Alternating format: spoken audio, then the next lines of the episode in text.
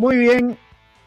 Muy buenas tardes a toda la gente que ya se conecta a esta hora acá la señal de fuera del lugar y dame gol. Estamos ya para hablar de estas eliminatorias en donde a nivel mundial se están jugando y están clasificando como, como canguil al mundial. Así que vamos a estar conversando y analizando. Y juega Ecuador acá en el Estadio Monumental en la ciudad de Guayaquil. Así que estamos ya con la señal también desde el estadio, así que vamos a estar con este partido. Y también Chile se enfrenta contra Uruguay, ya están nuestros amigos para conversar, analizar, que vamos a estar con ellos y vamos a hacerlo rapidito. Voy a saludar con Miguel desde Chile, desde Dame Gol. ¿Cómo estás, Miguel? Hola, ¿qué tal Esteban? Buenas noches, buenas noches a Ricardo, también a Diego que está desde Uruguay. Un fuerte saludo para todos. Eh, muy contento de estar acá y con, con el ánimo arriba. Son, es la última fecha de la eliminatoria eh, acá los chilenos esperando el milagro de, Santiago y el milagro de Lima. El milagro, ¿no? El milagro. veamos cómo, cómo les va. ¿ah? Voy a saludar también con mi queridísimo Diego, Diego Martins, ¿ah? desde Uruguay. ¿Cómo estás, Diego? Buenas eh, tardes, ¿cómo estás? Buenas tardes, ¿cómo anda la, la, audiencia de Dame Gol y Fuera del Lugar? Acá estamos a la expectativa del partido entre Chile y Uruguay un partido que promete. Que promete, promete mucho, ¿ah? Este, ya voy a revisar los resultados de la semana anterior para ver si acertamos en algunos. Eh, ¿Cómo estás, eh, Ricardo, desde Guayaquil? Buenas tardes. Hola, saludos a todos, Esteban, a Miguel, a Diego. Qué gustazo compartir con ustedes esta transmisión previo a lo que va a ser la última fecha, como ya lo dijo eh, Miguel, de las eliminatorias. Hoy se deciden muchas cosas, hay algunos intereses allí en, este, en esta fecha, ¿no? Hay algunos intereses. Nosotros creo que ya estamos, parece, aparentemente. Eh, yo sigo con la, situación de que era mala idea de que ese partido se juegue acá, pero bueno, ahí está. Bueno, este, a ver, ya hay algunos clasificados, ¿ah? les voy a dar de, de corrido la lista porque hoy, eh, bueno, eh, el total de los eh, clasificados hasta el momento les voy a dar que es Qatar, Brasil, Argentina, Ecuador, Uruguay, Canadá, Serbia, España, Suiza, Francia, Bélgica, Dinamarca, Holanda, Croacia, Inglaterra, Alemania, Polonia, Portugal, Corea del Sur, Japón, Irán, Arabia Saudita, Senegal, Ghana, Camerún, Marruecos, Túnez. Ahí están los que han clasificado. ¿ah? Hasta el día de hoy. Así que se va formando. ¿ah? Diga, Diego, algo iba a decir Diego. Sorpresa dio lo de Nigeria, ¿no? Que se suma a la eliminación de, Italia.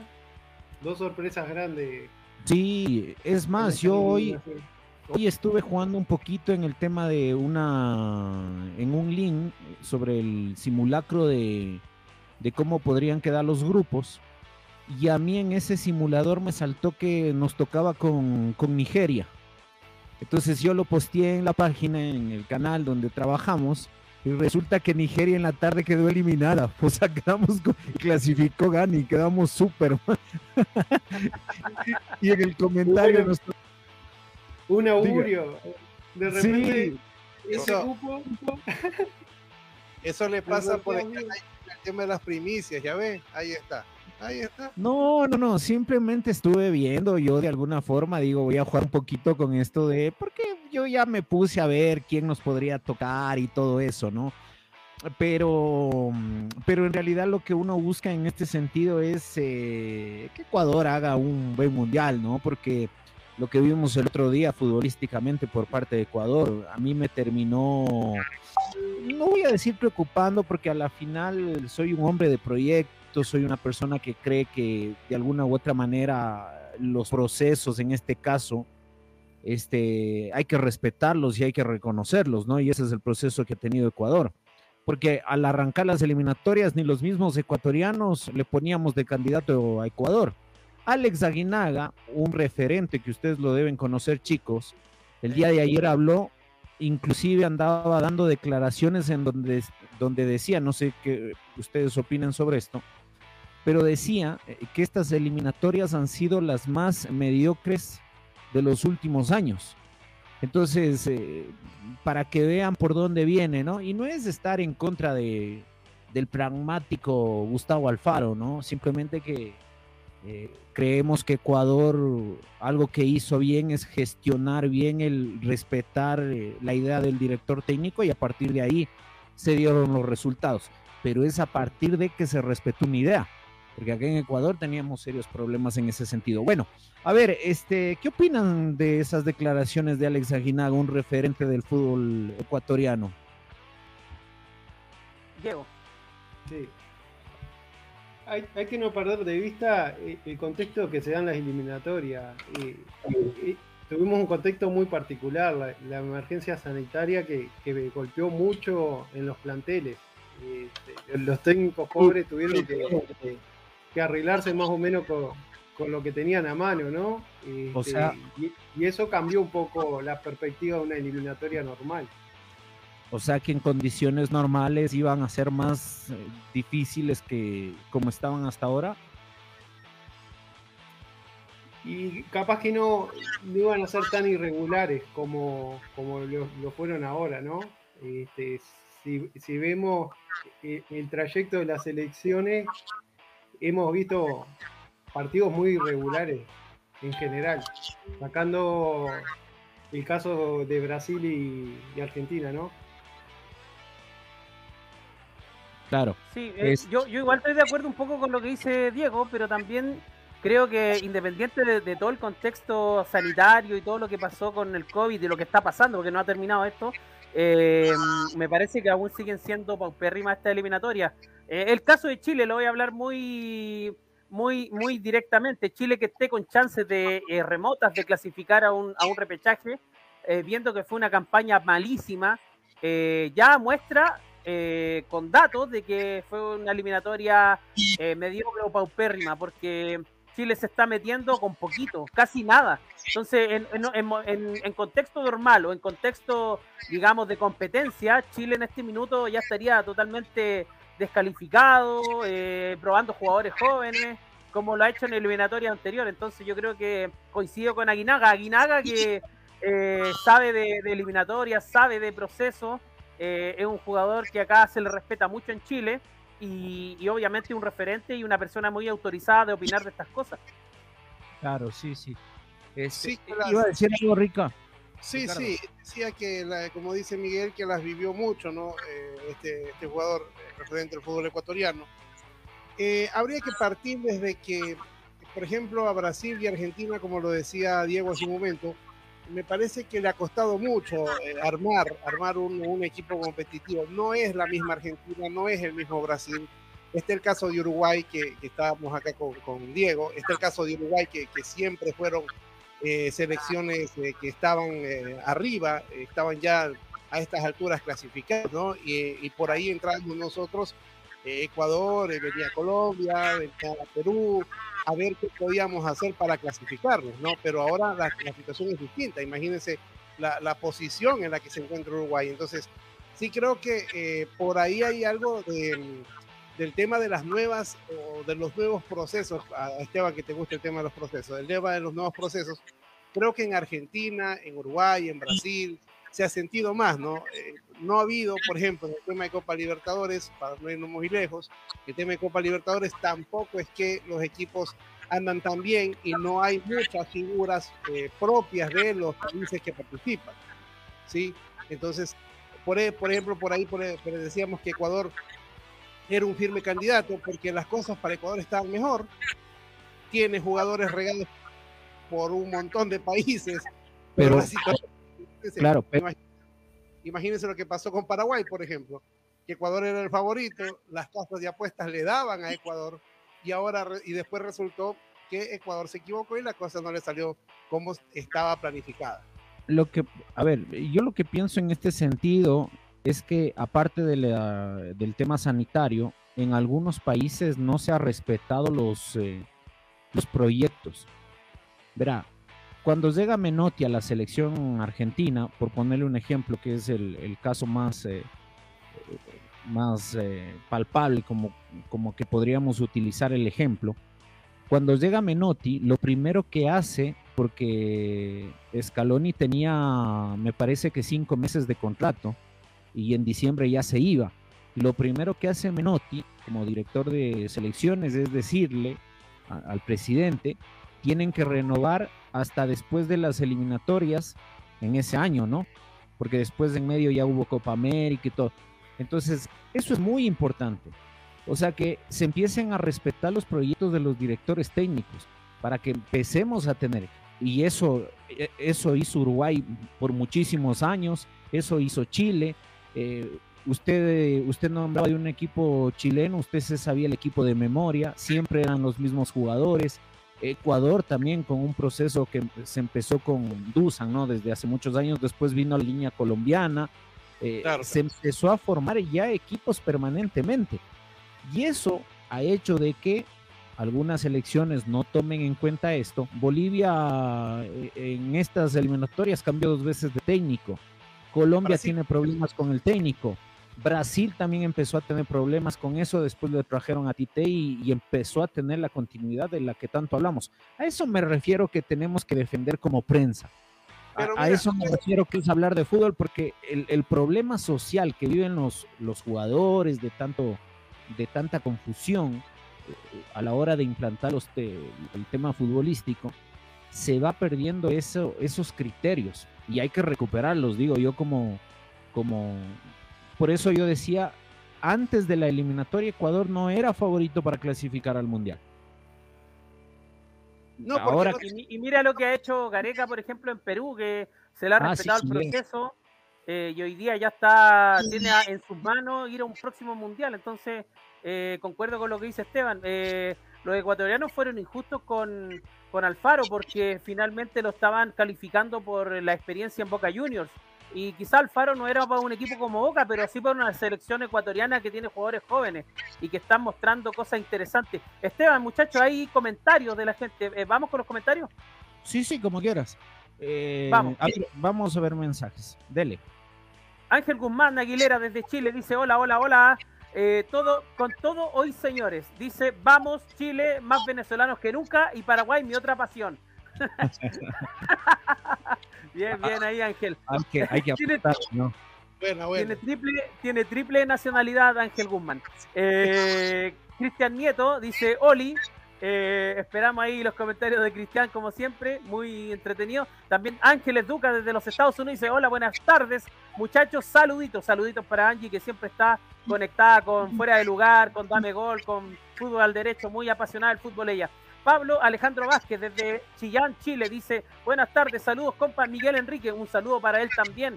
Eh, dice, creo que, Alex, creo que Alex Aguinaga no es el más indicado, ya que tuvo una participación en mundiales, y esta generación, sin cortar el sub-20, tienen dos participaciones en mundiales. Sí, respetable lo, de lo de lo de lo de Pablo. a ver, a ver, Alex Aguinaga, y yo no lo voy a defender, no, no es que a mí me gustaba su forma de jugar, yo siempre voy a hablar desde lo futbolístico. Pero es un clásico, ¿ah? Qué raro que usted no lo defienda. No, no, no. Eh, eh, algún universo no, paralelo. No, no, no, no. O sea, puede ser un 10, pero para mí le faltaba algunas otras cosas que, que el 10 debería tener.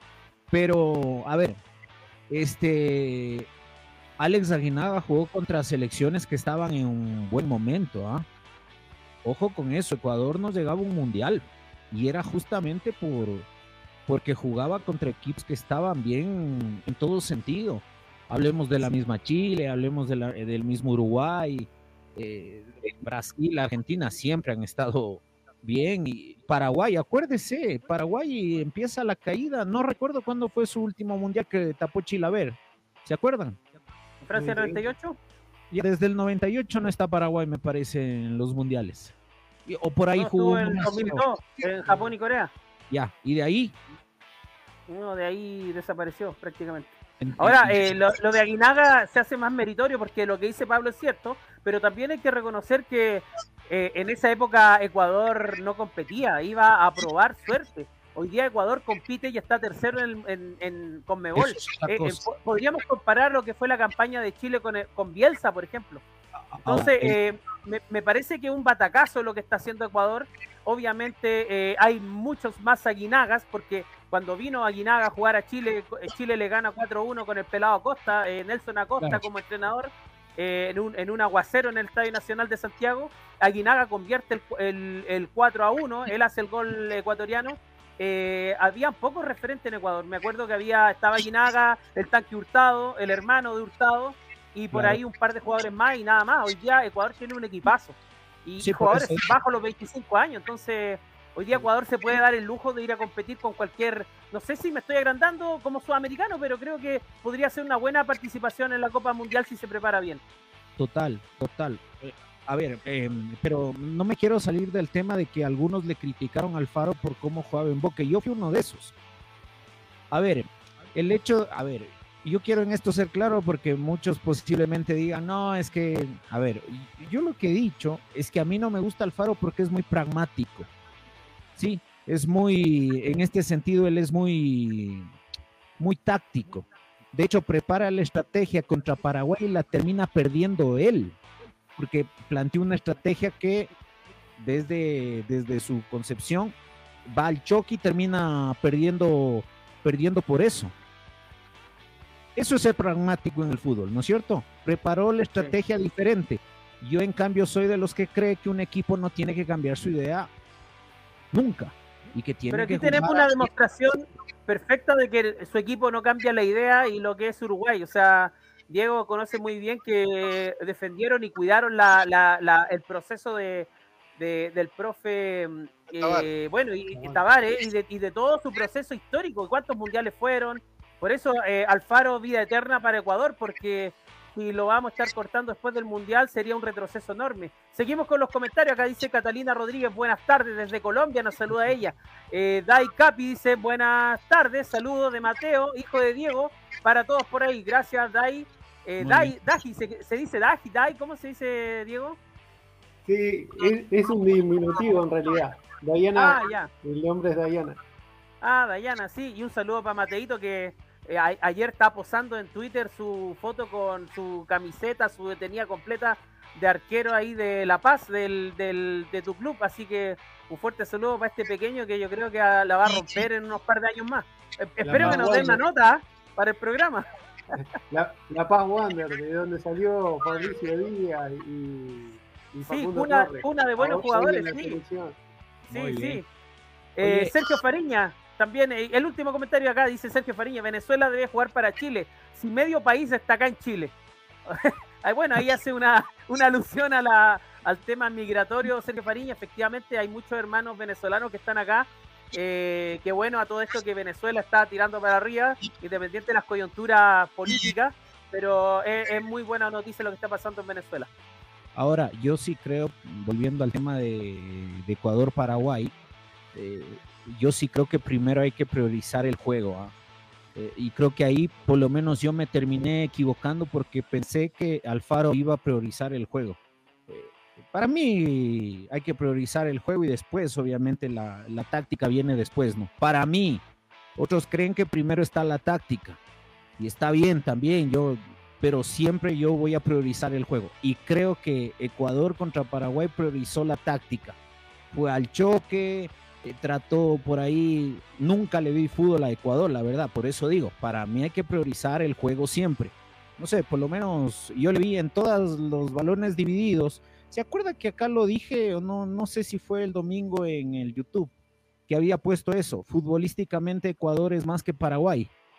Porque si va a jugarle al estilo que le gusta a Paraguay, sí, pasó lo que pasó. Y ahí le terminó ganando Paraguay. Algo iba a decir Ricardo.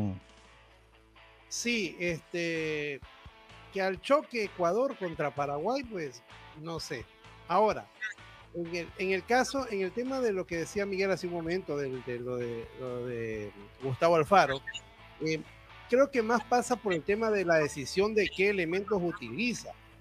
Si, por ejemplo, el caso puntual de Joao Rojas, que no pasa un buen momento ni en el equipo local, peor darle chance en la selección y mandarlo a un partido bravo como el que tenían contra Paraguay, creo que no era lo más adecuado ni lo más idóneo míreselo por donde se lo mire, porque el jugador no está al 100%. Eh, anímicamente, no está al 100% psicológicamente y no está al 100% físicamente, que es lo que necesita un jugador para poder rendir al 100% en una eh, exigencia como la que se estaban poniendo en ese partido. ¿Qué pasaba, por ejemplo, si el panorama no era el de que Ecuador ya clasificaba, sino que Ecuador iba a buscar la clasificación allá? Iba a ser complicadísimo a estas alturas, ¿no? O sea, estaría Ecuador, si el panorama o si el, el, ambiente no era como el que tenía Ecuador para ese momento, el panorama hoy era complicado, era negro para Ecuador. Entonces, esas situaciones creo yo que sí hay que eh, señalarlas, ¿no? ¿Quién escoge a los jugadores y por qué se utilizan estos jugadores que, la, que no, no tienen, eh, no tiene pues razón de ser? Tú llevas, y creo que en eso vamos a coincidir, ¿no? Vamos a llamar siempre a los que estén al 100%, pues. Pero si llamas a alguien que está al 50, que está al 40, entonces, es lo que te va a dar, ¿no? Por más que tú lo pongas, el empeño que pongas.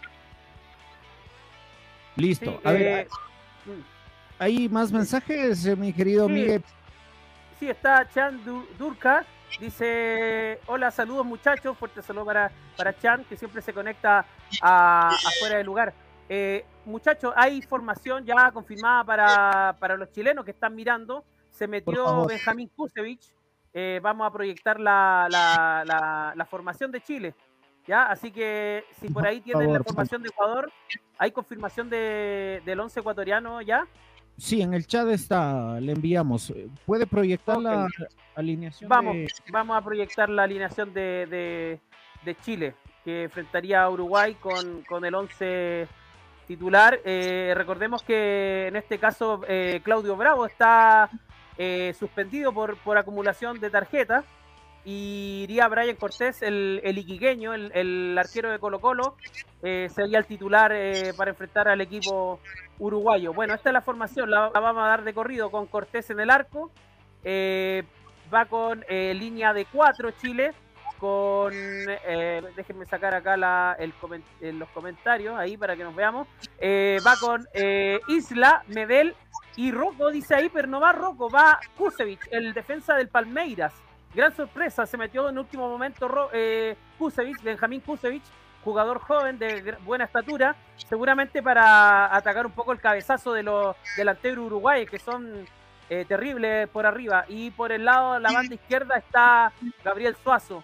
En el medio campo Eric Pulgar que tiene una, un entrenamiento y Eric Pulgar se mete con un entrenamiento porque eh, bueno, es el 5 de Chile y, le dio COVID, así que salió de su cuarentena, se estuvo preparando en una parcela cerca de Santiago y se mete entre los titulares en el medio campo eh, Eric Pulgar, el jugador del Galatasaray.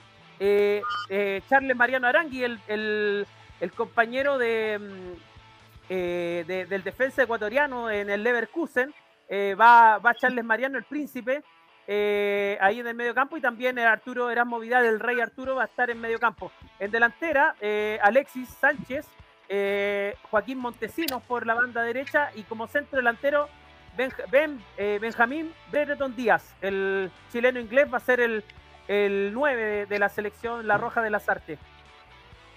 Muy bien, ahí está el 11 de Chile, ¿no? ¿Cómo ve este equipo, Miguel? Sí, me, parece que es lo, mejor que tiene Chile. Eh, me gusta el cambio de, de Kusevich por Rocco, porque Kusevich tiene, bueno, nivel sudamericano, está, es, es dentro del plantel de, de Palmeiras, no ha tenido gran participación, pero eh, ha jugado Copa, Copa de Brasil y tiene una experiencia internacional. Eh, jugar en Brasil no es fácil. Eh, y ya en el mediocampo, la generación dorada, que para muchos es como la despedida, si Chile no clasifica, me parece que es lo mejor que tiene. Y lo de Brereton, que venía muy lesionado, hay un conflicto terrible con el Blackburn Rover porque no querían que juegue. Eh, finalmente se mete entre los titulares y me parece que la inyección anímica de Brereton le puede dar eh, buenos réditos a Chile porque este joven imprime muchísima energía en el, en el campo de juego. Oiga, este, explíqueme qué es ese 4-3-3 que usted puso ahí en la pantalla, en la imagen. ¿Quiere pelear usted? Ese es el sistema. Yo no entiendo por qué está en contra del sistema del señor Jaramillo. La verdad es que quiere, quiere hacer un desbarajuste del fútbol. No, no, no quiero pelear, no quiero pelear, no, no, no entiendo. 4-3-3, 7-3-2, 7-1, no sé cómo, no, no, no entiendo yo eso. Sea, la verdad no entiendo. A mí dígame, a mí explíqueme, hablemos de fútbol, Miguel, por favor. No, y Diego, por favor, yo sé que usted me va a entender, usted parece que sabe de fútbol. Este, yo quiero preguntarle, yo quiero preguntarle, Miguel, hablemos de fútbol. ¿Este equipo es en un porcentaje nuevo o ha venido jugando permanentemente en Chile? No, eh, este equipo es inédito. Hay jugadores, por ejemplo, Kusevich creo que es su debut en, eliminatoria. Eh, lamentablemente Chile ha tenido que cambiar nombres constantemente y, y, por ejemplo, no es lo del equipo uruguayo que viene jugando con este plantel prácticamente todo el campeonato, se han incorporado algunos jugadores. Voy a pasar por la plantilla uruguaya que también está confirmada. Eh, está Rochete en el arco, Godín y Cuates son los centrales, eh, Araujo y eh, Piña son los laterales, Betancourt, Torreira y Valverde en el medio campo y arriba va Rossi, Cavani y De la Cruz. es el equipo uruguayo que va a enfrentar a Chile en sacarlos de Apoquindo. Ese, ese 11 uruguayo se ha venido jugando, ¿no, Diego? Sí, sí. Eh, acá el técnico, eh, por, lo que está parando, está apostando a un equipo rápido y dinámico. Por lo que para en, cancha, viendo ahí los nombres que, ha elegido Alonso, va a ser un equipo de mucha dinámica y, y de buen toque. Bueno, está bien, está bien.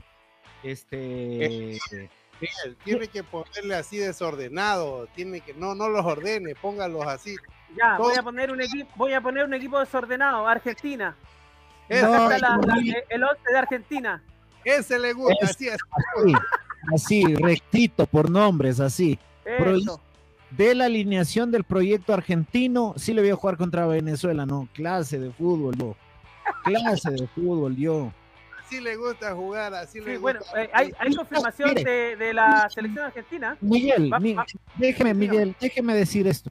Sin tanto, sin tanto como jugó Argentina la otra noche, sin tanto vértigo, nada, poniendo la pausa, tocando la pelota, jugando a un toque, pensando. El fútbol es con la cabeza. El fútbol es con la cabeza y teniendo la pelota. Así se juega el fútbol. Siga, Miguel. Ya, ya, hay 11 argentinos eh, confirmados. Está Rulli en el arco, eh, cuarta, Tagliafico, Montiel y Paredes, De Paul, McAllister, Álvarez, Lionel Messi, el capitán, González, yo también, 10 en la oncena argentina para enfrentar a Ecuador. Muy bien, a ver. ¿Y la de Ecuador tiene? Ya está allá. Argentina. No, Argentina juega muy bien, ¿ah? la verdad, ya fuera de la broma, el otro día vi todo el partido muy bien Argentina. ¿ah? Eh, en realidad, eso es lo que pregona Menotti, ¿no? Desde el entender la idea de lo que a lo que quieran jugar. O sea, ellos no tienen que estar ahí ventando, poniendo, no, ya saben a lo que juegan. Ahí está, vea Ecuador. Qué lindo. Vea, así, así, para abajo los nombres. ¿Usted va a dar la formación ecuatoriana, Esteban? Galíndez, vea esa formación, Galíndez. Bien, Galíndez, vamos la U. Muy bien, vea, de memoria ese equipo. Byron Castillo, Robert Arboleda que regresa porque eh, Castillo recibió la segunda eh, amarilla, regresa Arboleda, Piero Incapié que está haciendo, está haciendo una campaña fenomenal sí, en Alemania.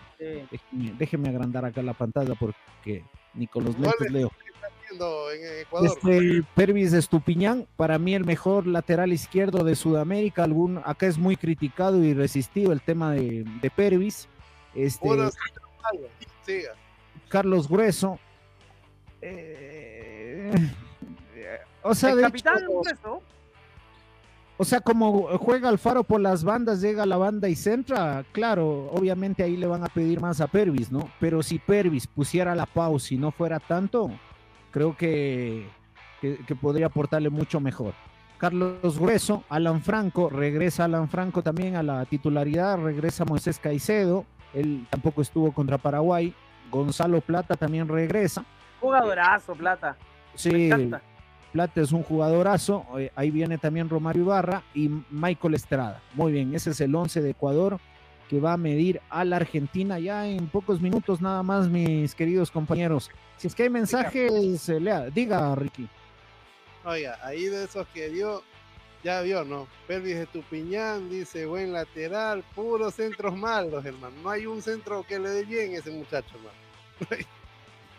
Grueso, traba y traba, pero ya. Ahí los que están, Castillo, que es, ah, que es muy hábil, eh, eh, Gonzalo Plata, como lo dijo Miguel también, bastante hábil, e inteligente con la pelota. Se puede rescatar, ¿no? La, presencia de Galíndez, que ha venido consolidándose en arco Sí, muy bien Galinde acá en Chile. Ahora, ojo que le salió competencia. Hay un arquero joven de la U, lo están postulando para que juegue el clásico universitario el fin de semana. Pero yo creo que Galinde Santiago Escobar lo va a dejar eh, de titular porque da mucha garantía por su experiencia. Vamos con la formación colombiana para la gente que nos ve desde Colombia. Recién nos saludaba por acá eh, Catalina Rodríguez, que nos habla desde Colombia. Así que vamos con la formación colombiana. Eh, vamos con Ospina en el arco, Tecillo, Sánchez, Cuesta y Muñoz. Luis Díaz, Barrios, Lerma y ya, eh, James Rodríguez, eh, Sinisterra y eh, Rafael Santos Borré. Esa es la, oncena titular de Colombia para enfrentar a Venezuela. Oye, es, raro esto, ¿no? Santos Borré es un jugador destacadísimo en, su, club, en la selección, vea, pasa ah, inadvertido, ¿no? Son las cosas que suceden con este tema de selecciones y los clubes. Es una situación bastante incomprensible. Le quería preguntar a Diego, eh, le quería preguntar a Diego brevemente eh, la ausencia de, Suárez. No sé si tiene información respecto a, por qué Luis Suárez no está en la oncena, se ve a Cavani como centro delantero. Sí, no. La verdad que a mí también me, sorprendió que no, no, no esté jugando. El tema es que capaz que es por un tema estratégico. Lazarte conoce mucho a Luis Suárez. Ah, claro. Eh, capaz sí, puede ser algún cambio de ajedrez. Porque eh, en este caso, eh, a mí me sorprende la entrada de Kusevich. Puede ser que de último momento hayan visto la nómina chilena y sacan a Suárez y dejan delanteros más rápidos. Kusevich le cuesta un poco con delanteros rápidos no le diga de estrategias porque el señor Jaramillo no le gusta de estrategia, entonces no le hable de eso, hable de, eh, búsquele otras palabras, otras, otras, porque... no, pero, es curioso que ahora hay temas de compromisos de tarjeta, de suspensiones para el Mundial. Eh, acá medios peruanos especulaban de que iba a haber un partido de guante blanco entre chilenos y uruguayos, dependiendo un poco de lo... Yo lo dudo, porque también se habló... Sí, Diego. Lo dudo porque últimamente Chile-Uruguay ha, obtenido dimensión. No quiero decir que ha llegado a, la dimensión de un clásico, pero estamos ahí. Este, es un partido que cualquiera de los dos los quiere ganar. No, no van a salir a, especular, van a salir a ganar su partido.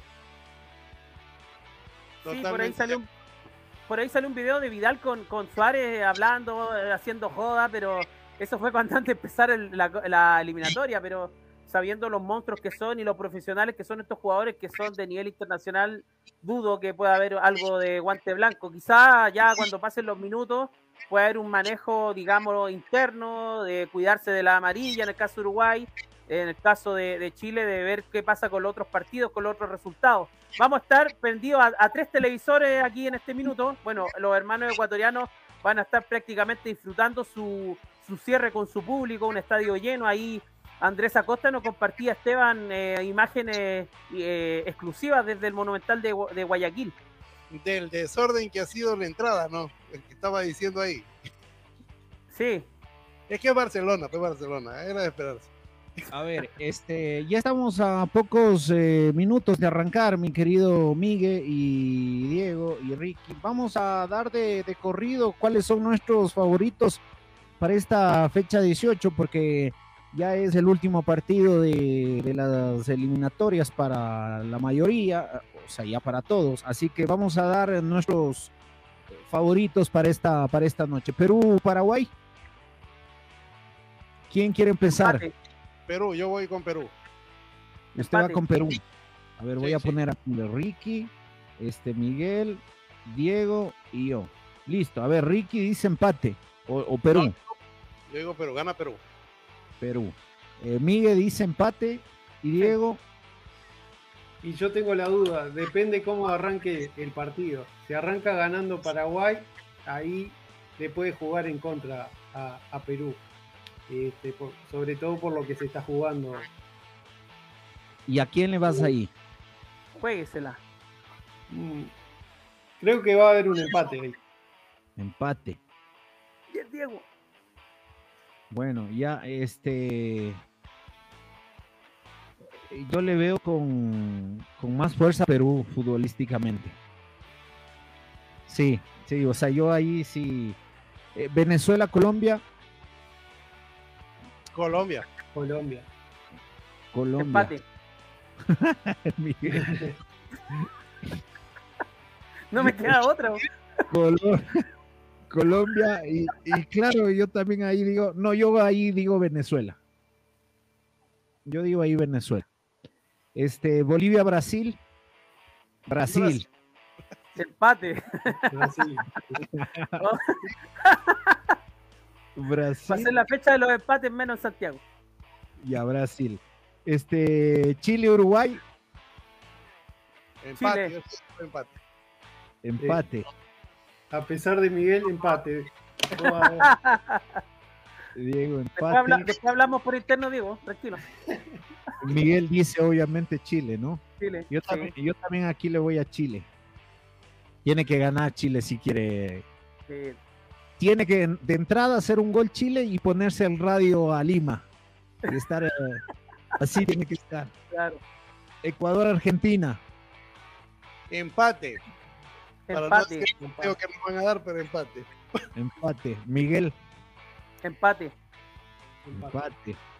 ¿Usted, Diego? Empate. Empate, muy bien. Yo digo que gane Ecuador. Muy, bien. Como buen ecuatoriano, Ricardo. Sí. ¿Sabe, lo que decía mi abuelita en estos casos? Grandote y creyendo en cuco, decía mi abuelita. no, no, pero es que pero es que Ecuador tiene que hoy demostrar por qué va al mundial también. Ya, ya, después hablamos como dijo Miguel. A ver, a ver, no digo, eh, ojo, a diferencia que contra Paraguay, este, hoy yo creo que Argentina es un equipo muy respetable, tienen la idea clara. O sea, más allá de que jueguen con medio equipo diferente, este, la idea en Argentina está clara. Y a ese equipo creo que, que Ecuador tiene que ganar. Si no, se va a complicar. Este, léame, lea los últimos mensajes, mi querido Miguel. Sí, aquí se nos suma la transmisión Mayra Paladines, ecuatoriana, ella siempre sigue los programas de Dame Gol. Eh, hola chicos, buenas tardes, saludos. Saludos para Mayra que siempre está prendida y, y claro, alentando a su selección. como dijo, como le dijo Miguel hace un momento a Diego, más tarde hablamos por interno, yo lo mismo le digo a Esteban, más tarde hablamos por interno con ese que gane Ecuador. Muy bien, bueno, este, agradecerles compañeros ¿ah? por esta pequeña previa que hemos hecho con los dos eh, canales unidos. Este, seguiremos trabajando en más ideas, más proyectos más adelante, así que les queremos agradecer a la gente que está conectada en fuera del lugar y también a la gente que está conectada en Dame Gol. Nos vamos, un abrazo, pórtense bien Miguel, Diego eh, y Ricky. Nos vamos, a ¿ah? un abrazo. Abrazo de gol, que estén bien, chao, chao. Gracias a la gente. Un abrazo.